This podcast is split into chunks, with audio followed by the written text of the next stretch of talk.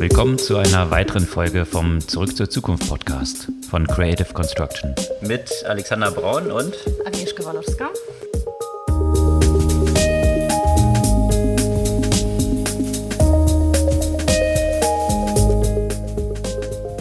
Was gab es Neues letzte Woche? Ja, letzte Woche hat die ganze Welt und zwar nicht nur die Technikwelt davon erfahren, was Java und was Logs sind, glaube ich. Und das aufgrund einer Sicherheitslücke in der Open Source Software Log4j, die eine große Auswirkung auf das gesamte Internet hat und haben wird. Ja, tatsächlich dort so Code Red, großer Alarm in diesem Umfeld. Absolut. Wahrscheinlich eine der schwerwiegendsten Sicherheitslücken, die es ja fast je gegeben hat. Und viel Schlagzeilen waren auch vergangene Woche rund um NFTs, da in verschiedener Perspektive von Nike über Adidas, über Shopify bis hin zu Melania Trump. Also wenn da nicht bald NFT-Peak erreicht ist, dann äh, weiß ich auch nicht. Ja, ansonsten wie fast jede Woche nicht gerade Erfreuliches aus China. Und zwar sind Dokumente öffentlich geworden zu der Firma Huawei, die offenbar im großen Stil bei der Verfolgung der Uiguren in Xinjiang mitgeholfen hat. Ja, und China ist natürlich auch, hatten wir vergangene Woche schon von berichtet, auf Blacklisten der USA bei immer mehr Unternehmen und die Blackliste wurde auch ausgebaut, unter anderem unter DJI, dieses große oder wahrscheinlich das größte Drohnenunternehmen. Die meisten Drohnen, die so im Privatgebrauch unterwegs sind, kommen auch von dem Unternehmen. Und wo wir bei China sind, TikTok, da gibt es interessante News und zwar nicht aus China, sondern aus den USA, wo TikTok jetzt ein Restaurant-Lieferservice ausbaut mit so virtuellen Küchen und was das so mit der Influencer-Economy zu tun hat. Ja, und apropos Essen, GoPuff, die Essenslieferung oder vielmehr Lebensmittellieferung, hat jetzt anderthalb Milliarden Milliarden geraced und soll an die Börse nächstes Jahr gehen und an die Börse geht wohl sehr bald auch Reddit. Ja, und noch nicht an die Börse, aber mit einer Finanzierung unterwegs ist ein Startup aus Berlin, Way. Wir hatten auch schon ein paar Mal davon berichtet, die eine ganze Menge Geld eingesammelt haben und die Autos aus der Ferne steuern. Ja, zu Autos. Eher vielleicht eine Anekdote als eine große News. Es gibt ja wohl das erste Tesla Autopilot Baby. Also Mercedes mag das erste Unternehmen sein, was das autonome Fahren jetzt offiziell zugelassen hat, aber das erste Baby auf Autopilot von der Fahrerin geboren ist jetzt gerade in Tesla. Wird Elon Musk freuen. Bestimmt. Vielleicht kriegt er auch so einen lustigen Namen wie das Musk-Kind. Ja, dann gab es noch News rund um Amazon, die einen Instacart-ähnlichen Service jetzt in den USA ausrollen wollen. Und was das natürlich dann auch hier für diese ganzen Themen GoPuff hattest du ja schon mhm. erwähnt, so bedeutet. Ja, apropos Amazon, die stehen mal wieder in der Kritik und das aufgrund des sehr fragwürdigen Verhaltens in dem Kontext des Tornados, das sich in den USA ereignet hat. Da gab es ja auch einige Inzidenten, die das Unternehmen nicht in dem besten Licht stehen lassen. Ansonsten auch Microsoft so ein bisschen unter Beschuss. Die haben sich dann immer bisher gut aus der Schusslinie halten können. Vor allem, weil die anderen ja den Regulierungsbehörden ja auch genug Möglichkeiten geboten haben. Aber die Briten sind ja wohl ganz schön aktiv. Wir haben ja auch schon letzte Woche von Meta-Problemen in Großbritannien berichtet. Jetzt soll der Deal zwischen Microsoft und Nuance, also Microsoft hat äh, Anfang des Jahres Nuance gekauft und äh, das soll nur noch mal auf den Prüfstand gestellt gestellt werden. Ja, das als Überblick, bevor wir in die Themen im Detail einsteigen, nochmal die kurze Erinnerung und vor allem eine Neuerung. Ich weiß nicht, ob du es verfolgt hast. Spotify hat ja ein neues Feature bekannt gegeben. Und zwar kann man jetzt auf Spotify Podcasts auch mit Sternen bewerten. Das hat es ja bisher noch nicht gegeben. Revolutionäre Neuerung. Wow. Bei Spotify wohl aber auch so implementiert, dass man nur Shows bewerten kann, die man auch tatsächlich gehört hat. Also von daher, wenn ihr alle dabei bleibt und diesen oder auch mal einen anderen Podcast von uns schon bis zu Ende gehört habt, sollte das für euch möglich sein. Und da freuen wir uns natürlich, wenn ihr uns auch eine kurze Bewertung hinterlassen könnt auf Spotify. So eine crazy Innovation muss man einfach ausprobieren, ne? Total. Ja. Faszinierendes Feature. Ja, steigen wir in die Themen ein. Was gab es da im Cybersecurity-Kontext, was die ganze Welt in Aufruhr versetzt hat? Ja, ich glaube, das ist wirklich der Hack, der medial auf jeden Fall am weitesten verarbeitet wird, aus dem Grund, dass es im Zweifel einfach wirklich sehr langfristige Konsequenzen haben kann oder wahrscheinlich auch haben wird. Und er geht auf, ja, auf eine sehr kleine Spezialsoftware, eben die Log4j heißt, die ein Framework zum Loggen von Anwendungsmeldungen in Java sind. Also es heißt, so eine, so eine Log-Datei ist auch Protokolldatei genannt, Logfile auf Englisch. Und das ist quasi das automatische Protokoll von allen oder von bestimmten Aktionen in einer bestimmten Anwendung. Das klingt ja alles ein bisschen umständlich. Also normalerweise, wenn man, wenn man irgendein Produkt nutzt, hat man damit am Ende nichts zu tun als Endnutzer, sondern das passiert alles im Hintergrund. Es ist aber ein wichtiger Bestandteil einer jeden Anwendung, weil es einfach protokolliert, was die ganze Zeit passiert und hilft zum Beispiel ja auch, die Sicherheit sicherzustellen, weil man eben zum Beispiel über so Logdateien identifizieren kann, ob es irgendwelche Probleme gibt, ob es irgendwelche Eindringlinge gibt. Das ist eine Open Source Software von der Apache Organisation und wird eben von Freiwilligen in Anführungszeichen gepflegt. Und da kommen ja schon die ersten so Halbwahrheiten, die man so ein bisschen korrigieren muss, weil dann wundern sich erstmal einige, ja, wie? Das wird von irgendwelchen Amateuren gepflegt, ja? Den Kommentar habe ich ja schon letztens gehört. Da geht es ja nicht um Amateure, das sind Menschen, die sich mit dem Thema durchaus befassen. Der Punkt ist einfach nur, die werden ja nicht dafür bezahlt. Das ist ja quasi die Idee von Open Source Software. Sorry für alle, die das alles längst wissen, aber ich wollte es nochmal hier geklärt haben. Und dadurch, dass diese Software eben frei verfügbar ist und dass Open Source ja durchaus viele Vorteile hat und dass bei Open Source Software in der Regel Sicherheitslücken sehr schnell eigentlich auffliegen, weil es so viele Menschen gibt, die diese identifizieren können. Und weil der Code eben offen steht, wird die Software in allen möglichen Anwendungen weltweit überall genutzt. Und da es eben auch Open Source ist und keine Lizenzen gibt, ist es im Zweifel auch nicht so einfach nachverfolgen, wo das überall drin ist. Und wenn dann in so eine Software, die so eine Verbreitung hat und eine Sicherheitslücke entsteht, die erstmal nicht identifiziert wird, dann hat man halt einfach ein Problem, weil das zeigt einfach die Interdependenzen, die man in der gesamten Infrastruktur letztendlich hat. Also wenn das infiziert ist, sind einfach hunderte, tausende von Anwendungen infiziert und Millionen, wenn nicht Milliarden von Nutzer davon betroffen.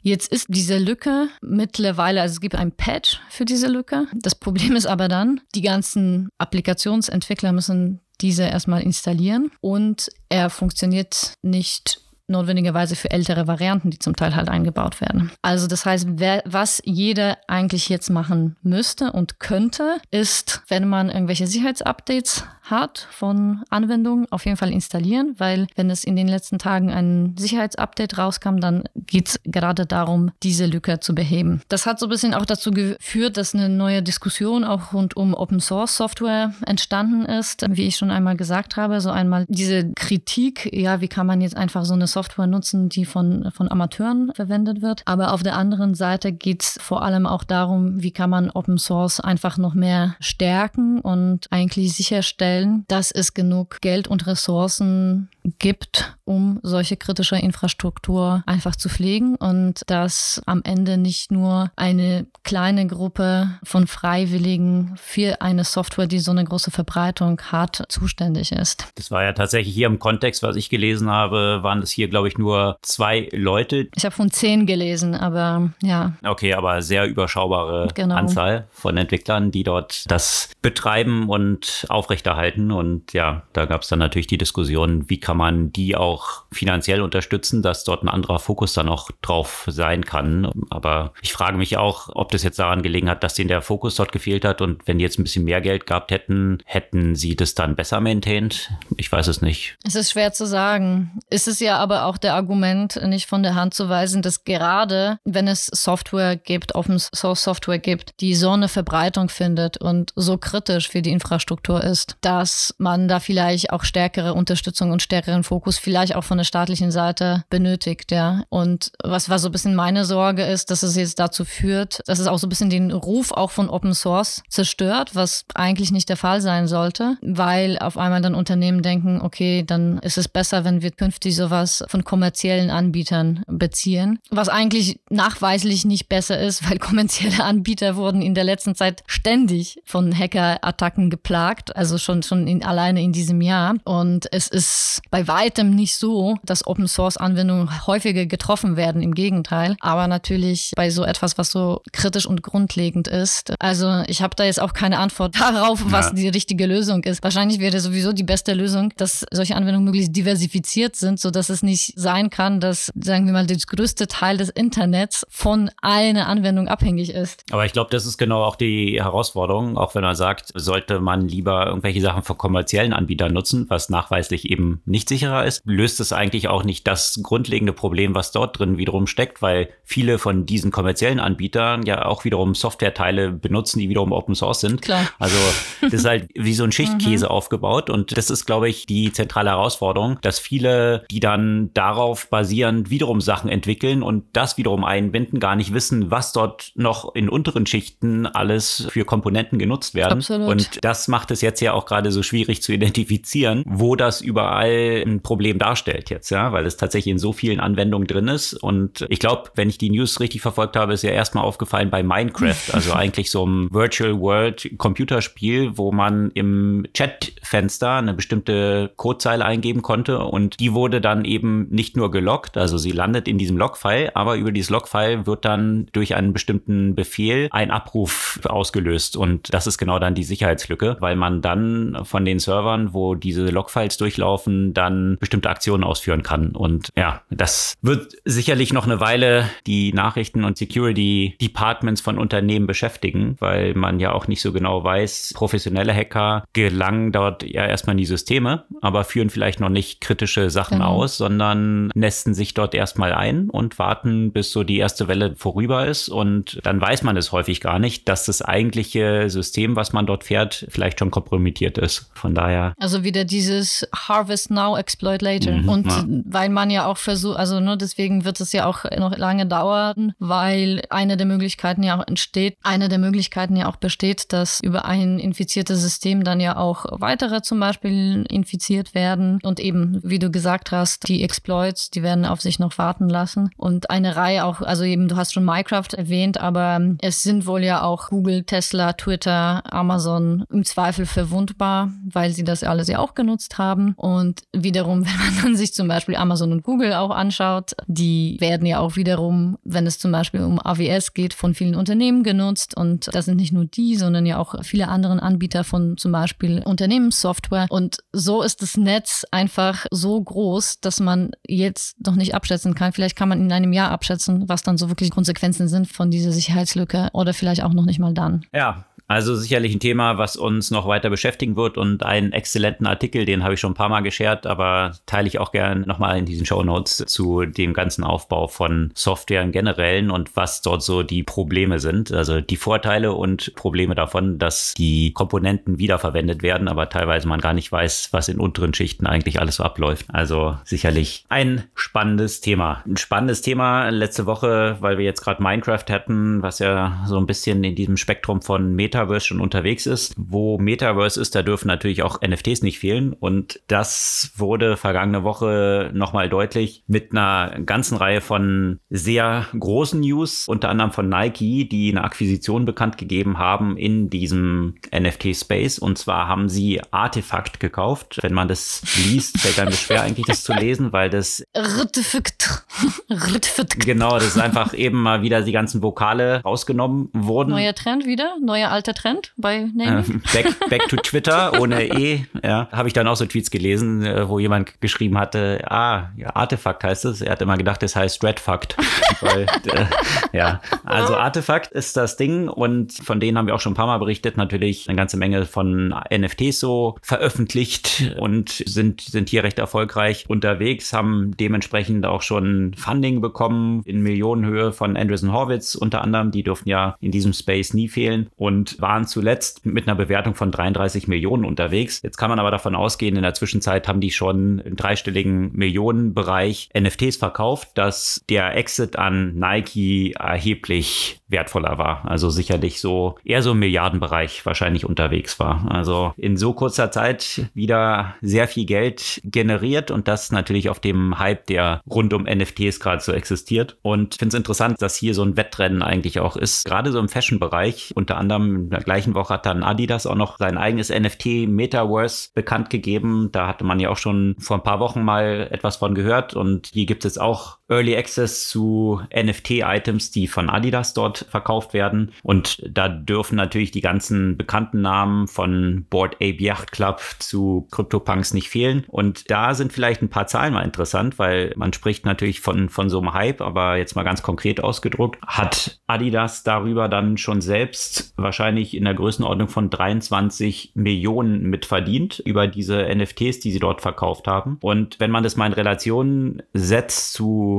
dem Gewinn, den Adidas so pro Quartal erzielt, das waren 540 Millionen, dann sind die 23 Millionen ja schon nicht zu vernachlässigen. Mhm. Ja, was sind das? Etwa 5 Prozent. Ja, also wenn das mit diesem Boom so weiterläuft, ist das natürlich schon ein signifikanter Umsatzbestandteil, der in Relation zu den Kosten, die damit entstehen, ja, ja digitale Güter zu kreieren, mhm. ist natürlich sehr überschaubar. Also von der Profitabilität ist es natürlich Gold, sowas. Wobei hier habe ich mich gefragt, ne, sind das die 22 Millionen nur für NFTs, weil was die de facto gemacht haben, das ist ja so ein bisschen ein Presale von Physical Goods mit NFT. Also sind diese physischen Güter, die sie dann ja auch noch dafür ausliefern wollen, ja auch mit drin, weil die haben sie ja noch nicht ausgeliefert, aber die sind ja Teil des Deals bei den NFTs. Deswegen ja.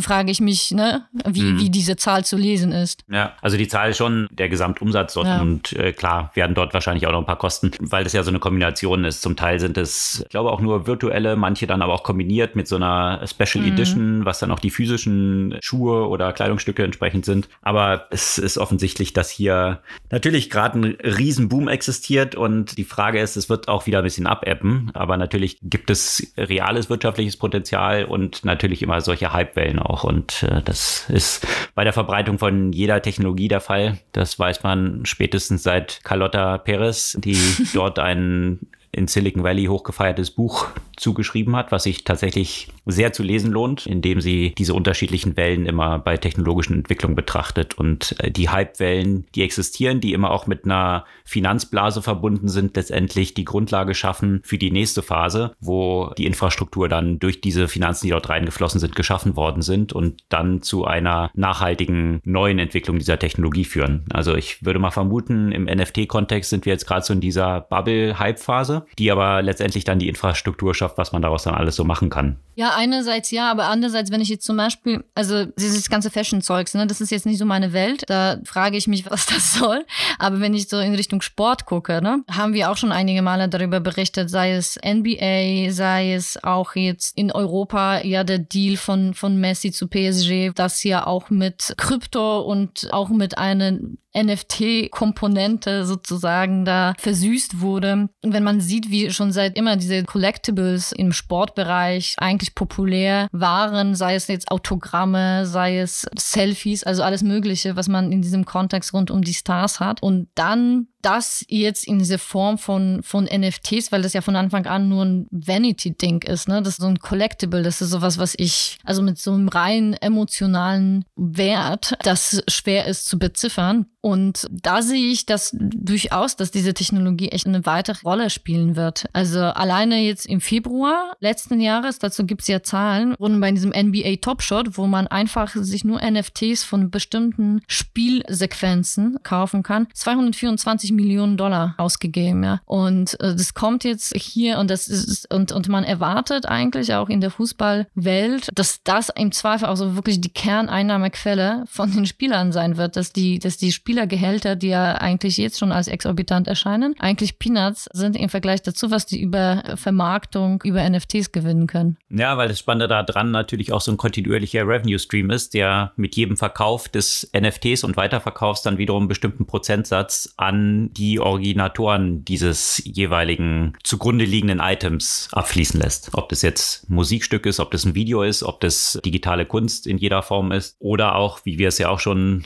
mal behandelt hatten, auch so im Kontext von Immobilien, die dann in unterschiedlichste kleine Investment-Häppchen aufgeteilt werden können. Also gibt dort in unterschiedlichsten Bereichen halt viele Potenziale und dafür dienen natürlich solche Hype-Phasen auch immer, sämtliche möglichen Anwendungen dort mal auszuprobieren und dann nachher zu schauen, welche sind jetzt reiner, reiner Hype und nach einer Bubble dann auch wieder gegessen und welche werden dann tatsächlich zu einem nachhaltigen Business. Das war auch eine interessante Ankündigung vergangene Woche, darf dann auch so eine Plattform wie Shopify nicht fehlen. Shopify ermöglicht ja jedem sein eigener Merchant, also so ein eigener Händler zu werden und seinen Laden zu haben, digitalen E-Commerce-Shop, der auch außerhalb eben von Amazon funktioniert. Und das ist ja quasi so das Gegenmodell zu Amazon, mit der eigenen Brand unterwegs zu sein und auch tatsächlich der oder die Eigentümerin der Kundendaten zu sein, was eben bei Shopify der Fall ist. Und die haben jetzt auch angekündigt, dass man über Shopify jetzt eigene NFTs minten kann, also generieren kann, sodass auch die ganzen Händler, die auf Shopify unterwegs sind, jetzt auch in dieses Game einsteigen können und eigene NFTs generieren können. Also da sieht man so ein bisschen, wie solche Entwicklungen dann auch im Massenmarkt ankommen, weil über Shopify ist natürlich der Zugang zum Massenmarkt dann schon möglich. Also sicherlich eine interessante Entwicklung und für mich hat vergangene Woche der ganzen Geschichte natürlich die Krone aufgesetzt und das zeigt wahrscheinlich auch, wenn dann so Peak NFT erreicht ist, dass jetzt sogar Melania Trump sich nicht zu schade war, anzukündigen, ihr eigenes NFT. Also das fand ich auch interessant. Ein Tweet vor allem, wie das dann auch publiziert wurde. Ich musste, bin tatsächlich dann mal so ein Rabbit Hole nochmal eingestiegen, wie es eigentlich mit der Verwendung dieses Presidential Seals, also dieses Präsidentensiegels aussieht. Ja. Wohlgemerkt kündigte sie ihr NFT über Twitter an. Ja, soweit, so gut. Das kennt man ja aus dem Trump-Haus. Aber das war dann angekündigt als, sah aus wie so ein Schreibmaschinenschreiben, ja. Also so ein einfach ein Foto, PDF eigentlich. Und ja, von daher das einfach als eine Message gepostet. Und da war natürlich das Präsidentensiegel drauf, was natürlich nicht ganz das originale Siegel ist, so ein bisschen angepasst. Und das darf man eigentlich eben nicht verwenden, aber eigentlich dann doch. Es hat mich eben gewundert. Man darf es wohl, das habe ich dann herausgefunden, in dem Kontext verwenden, wenn man nicht darauf anspielt, tatsächlich noch Präsident zu sein. Mhm. Was ja bei Donald Trump so ein bisschen, ja, zweischneidige Verwendung ist, aber tatsächlich andere Ex-Präsidenten, Obama oder Bush, die verwenden auch so eine abgewandelte Gestaltung davon. Also von daher ist Melania Trump da nicht ganz alleine, aber das war nur eine Side Note. Eigentlich geht es darum, sie verkauft jetzt ein Aquarell ihrer wunderschönen Augen. Ich weiß nicht, ob sie damit, naja, äh, so berühmt geworden ist. Zunächst mal ist sie ja als Nacktmodell bekannt geworden, bevor bevor Trump sie dann geheiratet hat. Aber jetzt ihre Augen als Aquarell kann man kaufen als NFT. Und da würde ich mal sagen, wenn das dort sogar angekommen ist, dann sollten wir die Peak Bubble vielleicht für NFTs erreicht haben. Ich erinnere mich noch so 2017, als dann eine ganze Reihe von Rappern einen Song rausbrachten zum Hodeln, also von Kryptowährungen. Das war dann tatsächlich auch der Peak, als dann erstmal die ganzen Kryptowährungen wieder einbrachen, bis es dann ein paar Jahre später wieder nach oben ging. Vielleicht sehen wir jetzt hier mit Melania was ähnliches. Das ist echt jetzt ein Rabbit Hole, in das du da eingestiegen bist. Bisschen falsch abgebogen. Einmal im Internet falsch abgebogen.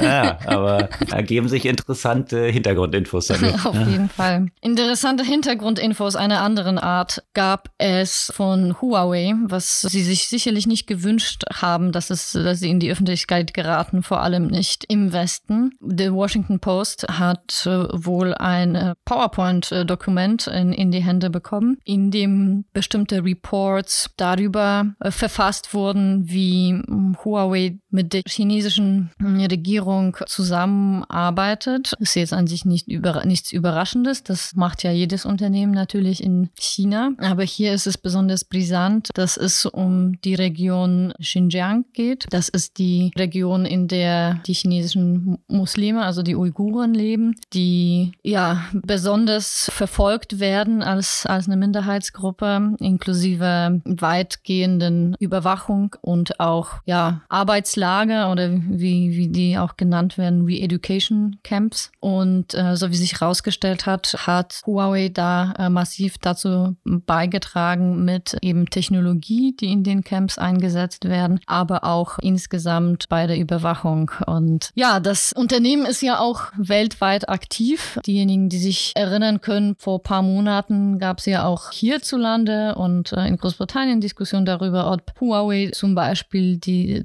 der führende 5G-Anbieter hier werden soll. Es sind viele Huawei mobile Endgeräte ja auch äh, im Umlauf und äh, das Unternehmen versucht ja ziemlich aktiv hier auch Fuß zu fassen, auch auf dem mobilen Markt. Das kann ja jeder sich überlegen, was man davon hält. Ja, und Huawei ist ja dementsprechend dann auch von diesem Ban betroffen, sodass sie jetzt ja auch nicht mehr das Android-Betriebssystem drauf laufen lassen dürfen. Ne? Das war ja, glaube ich, dann auch so eine der Herausforderungen, weswegen die Verbreitung der Smartphones von Huawei natürlich so ein bisschen ausgebremst wurden, äh, die ja zuvor sehr erfolgreich waren. Und was die Verbreitung grundsätzlich von chinesischer Technologie angeht, da versuchen die USA jetzt ja immer stärker über Blacklists dann auch zu arbeiten, was dann wiederum dazu führt, dass amerikanische Investoren diese Aktien nicht kaufen dürfen von bestimmten Unternehmen, also keine Beteiligung daran halten dürfen. Und das hatte schon den Börsengang, hatten wir letzte Woche von berichtet, einem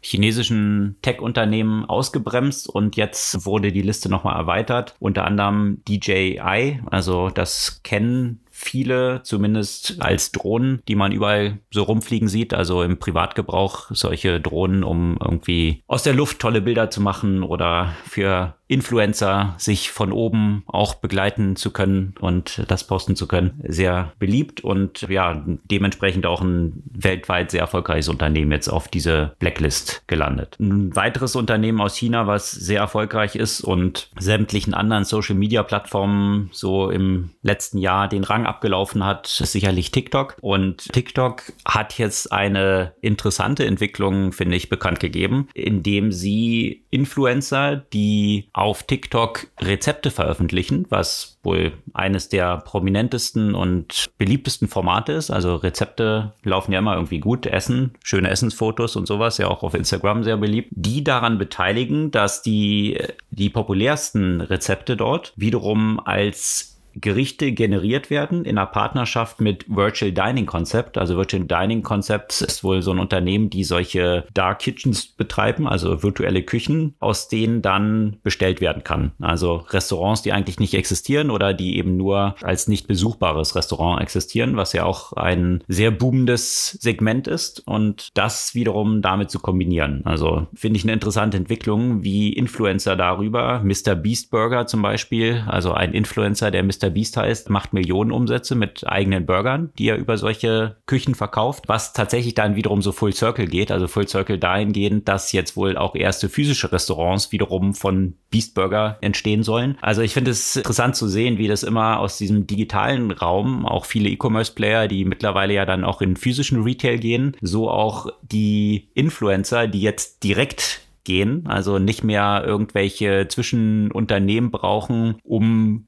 sich zu vermarkten, also früher dann über Sponsorships, ja, für irgendwelche Brands gestanden haben, kreieren sie jetzt halt ihre eigenen Brands und gehen direkt zum Konsumer und kreieren auf dem Rücken dessen dann wiederum auch Retail-Brands, also im physischen Retail. Also äh, das sicherlich eine interessante Entwicklung. Ich finde es echt ziemlich cool. Ja, ich, ich muss sagen, ich finde es ziemlich cool. Ich, ich nutze jetzt TikTok jetzt nicht wirklich umfassend, aber den gleichen Trend hast du zum Beispiel auf Instagram. Und da habe ich mich ja auch gefragt, so diese Kitchens auf der einen Seite mit so Essenslieferung, das ist eine. Auf der anderen Seite frage ich mich, ob sowas im Sinne von so Kochboxen auch nicht ein interessantes Konzept wäre, weil die Leute wollen ja am liebsten die Sachen ja auch noch selbst, so pseudo selbst nachkochen. So, weißt du, wenn, wenn ich jetzt sowas sehe wie irgendwie so, keine Ahnung, ich gucke, dann muss ich sagen, manchmal ja auch sowas, wo eben Rezepte vorgestellt werden für irgendwelche irgendwelche leckeren Sachen. Und dann hätte ich aber auch Interesse daran, das vielleicht selbst nachzukochen. Also jetzt nicht nur Restaurants, sondern vielleicht so diese Food Delivery im Stile von HelloFresh oder sowas. Oder früher Kochhaus. Fände ich eigentlich auch ganz interessant in dem Kontext. Ja, absolut. Also ich finde, in diesem Kontext gibt es ja viele interessante Konzepte. In Berlin gibt es ja auch so ein Startup wiederum, Lycon. Ich weiß nicht, ob du davon mal gehört hast. Du hast mir, glaube ich, sogar davon erzählt als erstes. Genau. ähm, von daher gehe ich davon aus, dass du davon gehört hast, wo man im Unterschied zu Terranos, was ja dann als Fake aufgeflogen ist, hier eine bisschen größere Blutprobe einschicken kann, um sich gegenüber ja, Lebensmittelunverträglichkeiten testen zu lassen und ganz viele andere Dimensionen auch noch. Und das habe ich mir auch gedacht, das ist natürlich eigentlich eine super Datengrundlage, um das als ein Upselling wiederum zu nutzen, zum Beispiel in Kombination mit einem HelloFresh oder so, dass dann eigentlich personalisierte Kochboxen generiert werden könnten, die tatsächlich dann nur die Zutaten und Lebensmittel enthalten, die für einen aufgrund dieser Blutanalyse besonders geeignet sind. Das war so eine meiner Geschäftsideen vor so zwei Jahren, die ich mir so darüber nachgedacht habe, als ich so rund um Sport und Wellbeing am Rumdenken war. Ja. Hm. Also da, da denke ich, liegt auf jeden Fall sowohl was Medizin angeht als auch Ernährung natürlich noch ein riesiges Potenzial. Absolut. Diese Personalisierung aufgrund von Biodaten, das dann wiederum mit solchen Abo-Modell-Konzepten zu verbinden und ja, sicherlich noch viel Potenzial. Du könntest es dreifach verbinden, weil du könntest zum Beispiel, wenn du so ein Rezept von, dem, von so einem Instagram-Influencer hast, ne, was du ziemlich geil findest, dann könntest du ja kombinieren mit deinen Auswertung von deinen da Daten, also was du für Unverträglichkeiten hast, was hast du vielleicht für Mängel gerade in der Ernährung und was ist so dein genetisches Profil, worauf du am besten ansprichst. Und dann könnte das Rezept ja auch so entsprechend nach den Daten abgewandelt werden und dann kriegst du die richtigen Zutaten, sodass du dann, keine Ahnung, in diese Lasagne, die du da kochen willst, irgendwie statt Weizenmehl irgendwie Hafermehl hast oder was auch immer. Ja, könntest du ja so, so diese Dreifachkombination. Du kriegst das, was du eigentlich essen willst, aber so angereichert, dass es dir auch gut tut, nach Hause geliefert. Mhm. Und das wiederum kombiniert dann mit dem Metaverse, also mit irgendwelchen Augmented Reality Goggles, die ja auch kommen. Da gab es jetzt ja auch wiederum eine Ankündigung von Google, dass sie jetzt doch wieder am Headset arbeiten. Also alle sind da wieder dabei. Wenn man das natürlich dann mit diesen Präferenzen personalisiert verbindet und du durch den Supermarkt läufst und dann einfach nur die Items gehighlightet siehst in den Regalen, die für dich passen. Die anderen kriegst du ausgeblendet, die dir schlecht tun. Exakt.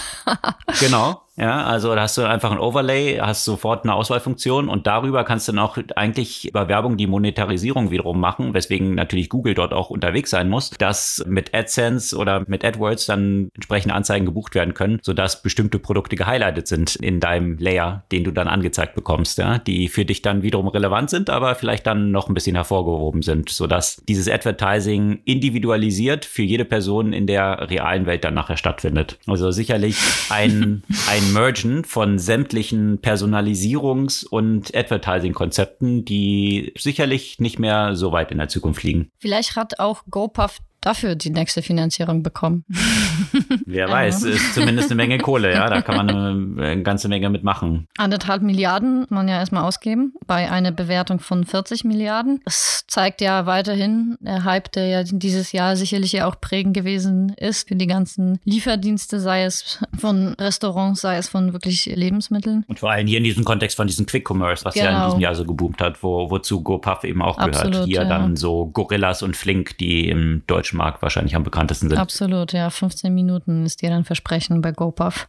Also Reddit ist ja von der Usability und deswegen wahrscheinlich bei der entsprechenden Audience auch besonders beliebt, so wie die Attraktivität von Klamotten. Also jetzt von 90er Jahre, Anfang 2000er, was jetzt ja wieder so bei der Zielaudience bekannt ist. So sah das Internet früher dort auch in etwa aus. Bestand so aus Messageboards. Also diese Retro-Trend, das finde ich ist so das Look and Feel nach wie vor von Reddit noch. Und deswegen hat es auch besonderen Appeal bei einer bestimmten Community, die jetzt nicht ganz so glatt gebügelt ist. So würde ich es vielleicht mal beschreiben. Ja, dementsprechend jetzt hier der geplante Börsengang zu einer wahrscheinlich recht hohen Bewertung. Darüber liest man jetzt aber nicht, wie hoch die war, aber immerhin wurden dort 84 Millionen als neues Funding geraced von Kinevik und Couture. Couture ist ja auch einer der VCs, die zunächst mal war ja Softbank da unterwegs, dann Tiger Global und Couture gehört auch zu diesen Tiger Cups dazu, die extrem viel Geld in kurzer Zeit investieren. Und die sind jetzt in ein Unternehmen eingestiegen, von denen du auch schon mal berichtet hattest in einer Podcast-Folge und zwar Way. Da kann man das ja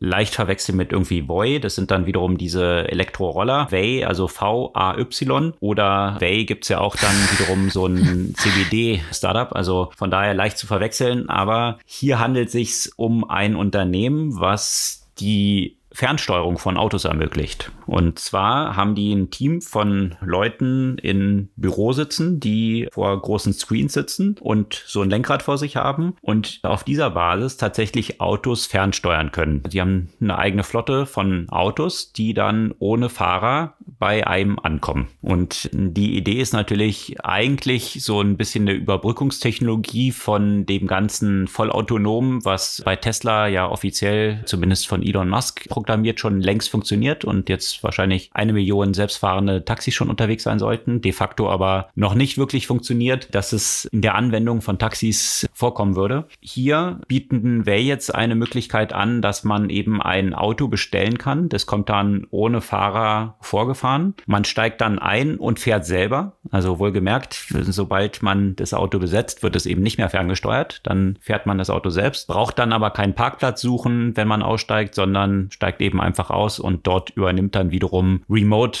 die Fahrerin oder der Fahrer aus dem Way Office. Und ja, das ist sicherlich ein Nutzen für so eine Übergangsphase, die durchaus ja noch so ein paar Jahre dauern kann, bis dann diese vollautonomen Autos hoffentlich dann irgendwann mal unterwegs sein mhm. werden. Oder auch vielleicht als Ergänzung zukünftig. Interessanterweise, das Buch, was ich sowieso heute empfehlen würde, ähm, das aus mehreren Kurzgeschichten über so das Jahr 2041 besteht, wird diese Technologie ja auch beschrieben. In einer Zeit, in der die Autos ja weitgehend autonom sind, aber in Situationen, zum Beispiel eine, eine Katastrophe, ein Terroranschlag, irgendwelche unvorhersehbaren Situationen, in denen die Autos einfach streiken, weil sie nicht, nicht wissen, wie sie sich verhalten sollen, dass dann ja quasi die menschlichen Fahrer ferngesteuert eingesetzt werden können, um quasi die Unterstützung an das autonome System zu bieten. Also die Erwartung, dass in solchen Situationen, wo es mehr um, ja, speziell vielleicht menschliche Skills, Intuition und so weiter geht, dass, äh, dass der menschliche Fahrer war in dieser Hinsicht dem eine, alles eine gute Ergänzung sozusagen zu dem autonomen System bieten kann. Mhm. Ja, also sicherlich gibt es eine Reihe von Use Cases. Was ich mich so ein bisschen frage, also gerade jetzt, Sie wollen im kommenden Jahr in Hamburg starten. Was sind eigentlich Konkurrenzprodukte und was hier Substitutionen tatsächlich ist, sind ja einfach so Carsharing-Geschichten. Ja, also und wenn ich jetzt bei mir aus dem Fenster schaue oder in, in die unterschiedlichsten Apps schaue, da sind ja meist mhm. solche solche Carsharing-Angebote und Autos in der Nähe, sodass ich da ein paar Schritten hinlaufen kann. Also da fehlt mir dann noch der Use Case. Warum, wenn ich das nachher selber fahre, warum sollte ich dann so ein Auto bestellen? Also von daher würde ich dann eher den Use Case vielleicht in Regionen sehen, die jetzt in Berlin zum Beispiel außerhalb des Innenstadtgebiets liegen, wo man eben keinen Zugang hat zu solchen Carsharing-Angeboten oder dass jetzt so schlechtes Wetter ist und diese ganzen Autos ausgelastet sind, was ja auch manchmal der Fall Fall. Insbesondere bei Regen findet man sehr schwer dann solche Carsharing-Angebote. Aber ja, ansonsten würde ich mich so ein bisschen fragen, was tatsächlich dann der Nutzungskontext ist hiervon. Ja, bin gespannt. Auf jeden Fall eben Project A hat dort auch investiert, also ein VC hier aus Berlin. Aber sicherlich eine interessante Technologie. Viele Sachen, die, die jetzt hier entwickelt werden, kann ich mir auch vorstellen. Das sind ja auch Aspekte, die vielleicht jetzt im Übergangszeitraum bis zu den Self-Driving Cars angewendet werden können, aber sicherlich auch dann, wenn es Richtung Full Self-Driving geht, wahrscheinlich jetzt auch nicht nur Suncost sind, sondern viel Entwicklung dort dann ja reingeflossen ist. Interessanterweise, einer der Gründer hat eben auch schon in den USA für ein Unternehmen gearbeitet, und als Ingenieur gearbeitet, die eben so Self-Driving-Technologie entwickeln. Also ich kann mir auch vorstellen, dass das Unternehmen selbst so ein bisschen über diesen zwischenzeitlichen Use Case auch hinausdenkt, was die Anwendungsmöglichkeiten davon sind. Ja, spannend auf jeden Fall ich finde es halt immer noch spannend, wenn man dann so eine Mischung hat. Ne? So stelle ich mir auch so die nächsten wahrscheinlich Jahrzehnte ja auch vor, dass du eine Mischung vom Selbstfahren, vom autonomen Fahren und vielleicht ferngesteuerten Fahren hast. Um jetzt auf den einen Punkt zum Beispiel zurückzuführen, was ich vorher erwähnt habe, dass, dass jetzt ein, ein Baby in einem in Tesla auf Autopilot geboren worden ist. Diese also Autopilot ist, ja, das funktioniert in bestimmten Bereichen, in bestimmten nicht. Solche Autopiloten funktionieren ja sehr gut auf Autobahnen äh, funktionieren aber jetzt nur noch bedingt gut, zum Beispiel im Stadtverkehr. Und äh, vielleicht hätte die Frau dann eine Möglichkeit, so eine Unterstützung anzufordern von einem Unternehmen wie Way, so dass sich tatsächlich ein menschlicher Fahrer auf äh, so ein Auto aufschalten kann und sie mit diesem Auto dann ins Krankenhaus fahren, ohne dass sie dann selbst fahren kann, weil es ein bisschen schwierig, kann ich mir vorstellen, beim Gebären des Kindes dann ja auch noch Auto zu steuern. Ja, aber das finde ich tatsächlich dann das Interessante, ne? Also wo es auch zwischenzeitlich dann Also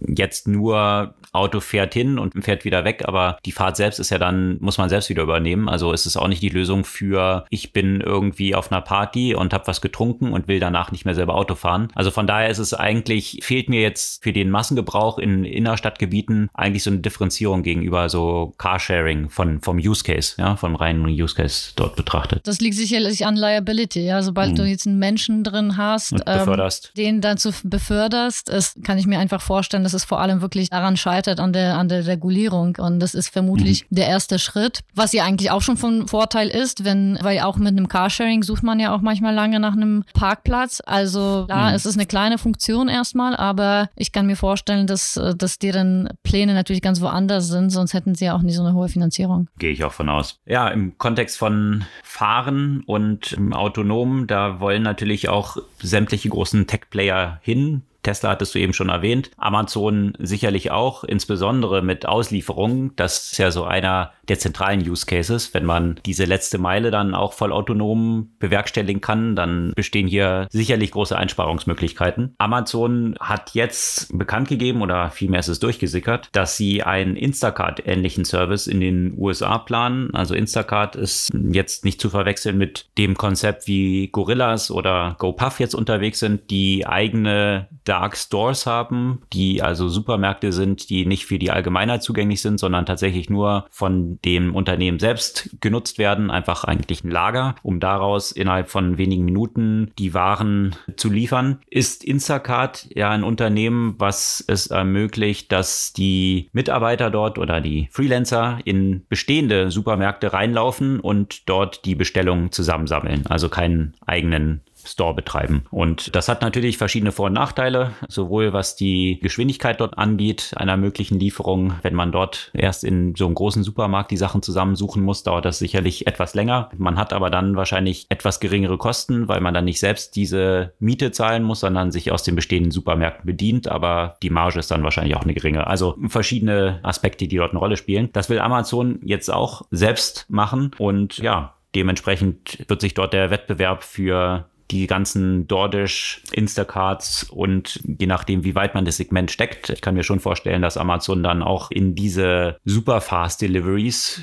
früher oder später rein will. Das ist ja klar. Wer, wenn nicht Amazon, hat das von Beginn an immer schon vertreten, dass Kunden dadurch incentiviert sind, dass sie Sachen sehr, sehr schnell bekommen. Also eines der zentralen Leistungsversprechen von Amazon. Also von daher, wer, wenn nicht Amazon, wer prädestiniert dazu, eigentlich in Realtime Sachen auszuliefern. Amazon hat ja auch schon mal damit rumgespielt. Also das wäre dann der nächste Entwicklungsschritt von der 8-Minuten-Lieferung nach der Bestellung, die Lieferung vor der Bestellung schon. Also sprich über AI identifizieren, was Predictive Leute haben Delivery. wollten und das dann mhm. halt genau predictive auszuliefern. Das wäre ja dann die nächste Entwicklungsstufe von noch schneller als bestellt. Ja, also also, aber sicherlich eine weitere interessante Entwicklung und sicherlich für, für viele, die dort unterwegs sind, Amazon als einer der erwünschten Exit-Kandidaten. Ja, also wo du das Thema Auslieferung von Amazon ansprichst, so spannend wie das ist und so gut wie das ja auch häufig funktioniert, so sehr steht ja auch Amazon arbeitsrechtlich auch hier in der Kritik und jetzt aktuell vor allem aufgrund zwei Situationen rund um die Tornado-Katastrophe in Illinois. Und zwar einerseits ist da ein Lagergebäude angestürzt und die Mitarbeiter und Mitarbeiterinnen waren wohl ja auch nicht ausreichend geschult, was das Thema Katastrophenschutz angeht. Andererseits Andererseits herrscht dort ein Verbot von Mobiltelefonen am Arbeitsplatz, weswegen die Menschen ja auch zum Teil nicht rechtzeitig informiert wurden. Wogegen sich jetzt auch Stimmen erheben, dass Fehlen von Handy am Arbeitsplatz im Zweifel eine, ein Risiko darstellen kann. Aber auch aufgrund dessen, dass eine Kommunikation zwischen einer Fahrerin und äh, ihrem Vorgesetzten auch öffentlich geworden ist, äh, die ja Sicherheitsbedenken nach, nach dem Erhalt einer Tornadowarnung äh, geäußert hat und darum gebeten gebeten hat, die Schicht abzubrechen und sich in Sicherheit bringen zu können. Und da fand ich ja auch nicht nur die Tatsache, dass ihr dann quasi mit Jobverlust äh, gedroht wurde, äh, sehr bemerkenswert, aber auch der Ton oder die Art, in der der Vorgesetzte mit dir kommuniziert hat, so äh, nach dem Motto, Amazon sagt, du sollst weiter ausliefern und dann Amazon sagt, bringe dich vor Ort in Sicherheit. Also wie diese Hochheit des, des entpersonalisierten Unternehmens letztendlich dort vor gesundem Menschenverstand irgendwie hochgehalten wird. Das hört sich ja von der Art der Kommunikation an wie äh, fast ein Bot, der da genau. äh, kommunizieren ist. Ne? Genau, ne? Was mich genau. wiederum an Silicon Valley erinnert, äh, die wo dann auch ein Mitarbeiter von, von dem Unternehmen Pied Piper dann über Textmessage kommuniziert und immer Antworten bekommt und dann erst irgendwie ein bisschen später feststellt, dass er eigentlich nur mit einem Bot am Kommunizieren ist. Ja, so in etwa. Vielleicht war das ja auch am Ende ein Bot. Auf jeden Fall. Amazon hat das natürlich an den externen Dienstleister, über den die meisten Auslieferungen stattfinden, geschoben und das ist natürlich niemals in deren Sinne so gewesen wäre. Nichtsdestotrotz steht das Unternehmen natürlich hier unter Kritik und das ist, also das, was für mich so ein bisschen besorgniserregend ist, ist wie gesagt, dass offenbar auch so eine Angst davor herrscht, ne, nicht diese Norm zu erfüllen. Das ist ja fast wie im real existierenden Sozialismus, dass man das Denken halt ausschaltet. Ja, dass jemand sagt, hier ist in 30 Minuten werde ich wohl im Zentrum des Tornados sein und der sagt hier, nein, du musst jetzt ausliefern, weil ansonsten wird das als Arbeitsverweigerung ausgelegt. Also das kann man sich irgendwie kaum vorstellen. Ja, das zeigt aber gleichzeitig auch so ein bisschen Schwierigkeiten auf, wenn jetzt auch die Entschuldigung eigentlich ist, ja, das war ein externer Dienstleister, also damit haben wir dann eigentlich nichts zu tun, auf die man sich dann leicht zurückzieht, Absolut. weil gerade die externen Dienstleister stehen ja auch unter extremem Druck, weil sie eben gerade nicht Angestellte sind und deswegen über einen Algorithmus gesteuert jetzt bestimmte Aufträge zugestanzt bekommen oder eben nicht. Und wenn sie jetzt hier bestimmte Fenster nicht einhalten, dann kriegt vielleicht ein anderer externer Dienstleister künftig mehr Aufträge zugeschanzt. Also das ist so ein bisschen diese, ja, sehr zwielichtige Optimierung, die hier so einen Druck erzeugt, der eben jetzt bei tatsächlich, wenn Arbeitsverträge in dieser Form dann existieren, ein bisschen anderen Schutz bietet. Hier hast du dann wirklich so den freien Wettbewerb ohne bestimmten Schutz und einfach Algorithmen, die das steuern. Und ja, sicherlich die damit auch verbundenen ethischen Fragestellungen, die da dranhängen. Ein weiteres Big Tech, was gerade ein bisschen unter Druck steht, ist äh, Microsoft. Die haben ja bisher geschafft, äh, sich da so ein bisschen rauszuwenden, vor allem weil eben Amazon, Google, Facebook ja genug äh, Angriffsfläche geboten haben. Und sie haben ja Anfang des Jahres Nuance gekauft. Das ist ja so die, die Sprachsoftware. Und jetzt sieht man die Aktivität der britischen Antitrust-Behörde. Wir haben ja auch schon letzte Woche darüber berichtet, dass Meta da unter Druck steht und eventuell eventuell den Kauf von Giphy zurück abwickeln muss. Hier ist ja das ganze Thema rund um Nuance und bin mal gespannt, wie, wie das äh, hier wieder ausgeht. Das war auch eine große News, von der wir da, da berichtet haben. Microsoft hat sie ja auch deswegen gekauft, weil sie einen stärkeren Abdruck in dem Bereich Healthcare haben wollten und Nuance wird ja auch sehr stark in den medizinischen Bereich für so Transkription äh, genutzt und äh, ja, da schauen wir mal, wie sich das äh, für Microsoft entwickelt. Ja, spannende Entwicklung endlich mal auch Microsoft, und die bisher da so unterm Radar flogen, was Antitrust angeht. Die Größe von Microsoft, wie gesagt, war ja zwischenzeitlich dann schon mal an Apple vorbeigezogen, das wertvollste Unternehmen der Welt. Also sicherlich auch gut, Microsoft hier nicht ganz außen vor zu lassen in diesen Antitrust-Betrachtung. Gibt es diese Woche eine Buchempfehlung? Du hattest ja eben schon angetönt. Ja, ein, ein wirklich super, super spannendes Buch, das ich gelesen habe. Das heißt AI 2041, 10 Visions for Our Future. Und das ist unter der Redaktion von Kai Fu Lee. Kai Fu Lee sagt vielleicht dem einen oder anderen was. Der hat ja auch das Buch AI Superpowers äh, zum Beispiel geschrieben, was ich ja auch schon mal vor wahrscheinlich einem Jahr oder sowas empfohlen habe. Und was an dem Buch besonders ist, das sind, wie gesagt, so zehn Kurzgeschichten, die im Jahr 2041 stattfinden, in unterschiedlichen Ländern, also wirklich, wirklich weltweit, in, in Europa, in, in China, in Sri Lanka, in Indien, in Afrika, also wirklich, äh, wirklich überall. Und äh, nach jeder von diesen Kurzgeschichten kommt noch so eine Einschätzung, sagen wir eine, eine wissenschaftliche, technologische Einschätzung. Welche Technologien spielen dann eine Rolle? Was spricht dafür, dass sich das in diese Richtung entwickelt? Also eine Kombination von Science Fiction und und Science sozusagen jedes Mal erklärt. Ich finde, es ist einfach ein super Buch, um sich so ein bisschen Überblick ja auch über die Technologien und ihre Möglichkeiten halt zu verschaffen und das gleichzeitig in so einer, naja, spielerischen Form. Ich fand ich sehr interessant, das zu lesen. Okay.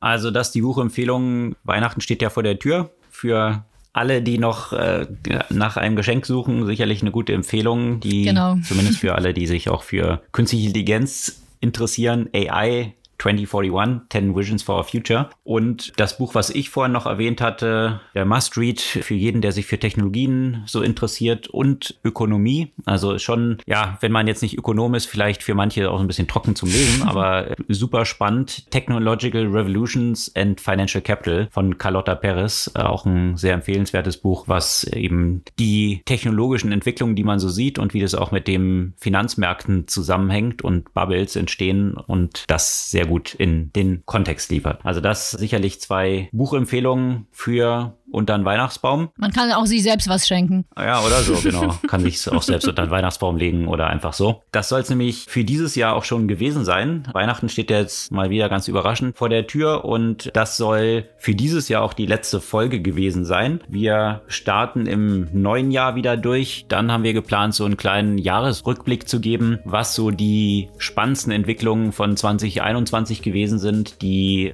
unserer Ansicht nach die größten Schatten vorauswerfen und den größten Impact gehabt haben. Wir freuen uns dementsprechend, wenn ihr dann auch im kommenden Jahr wieder dabei seid und wünschen euch allen frohe Weihnachten und einen guten Start ins neue Jahr. Bis dann, bis zum neuen Jahr.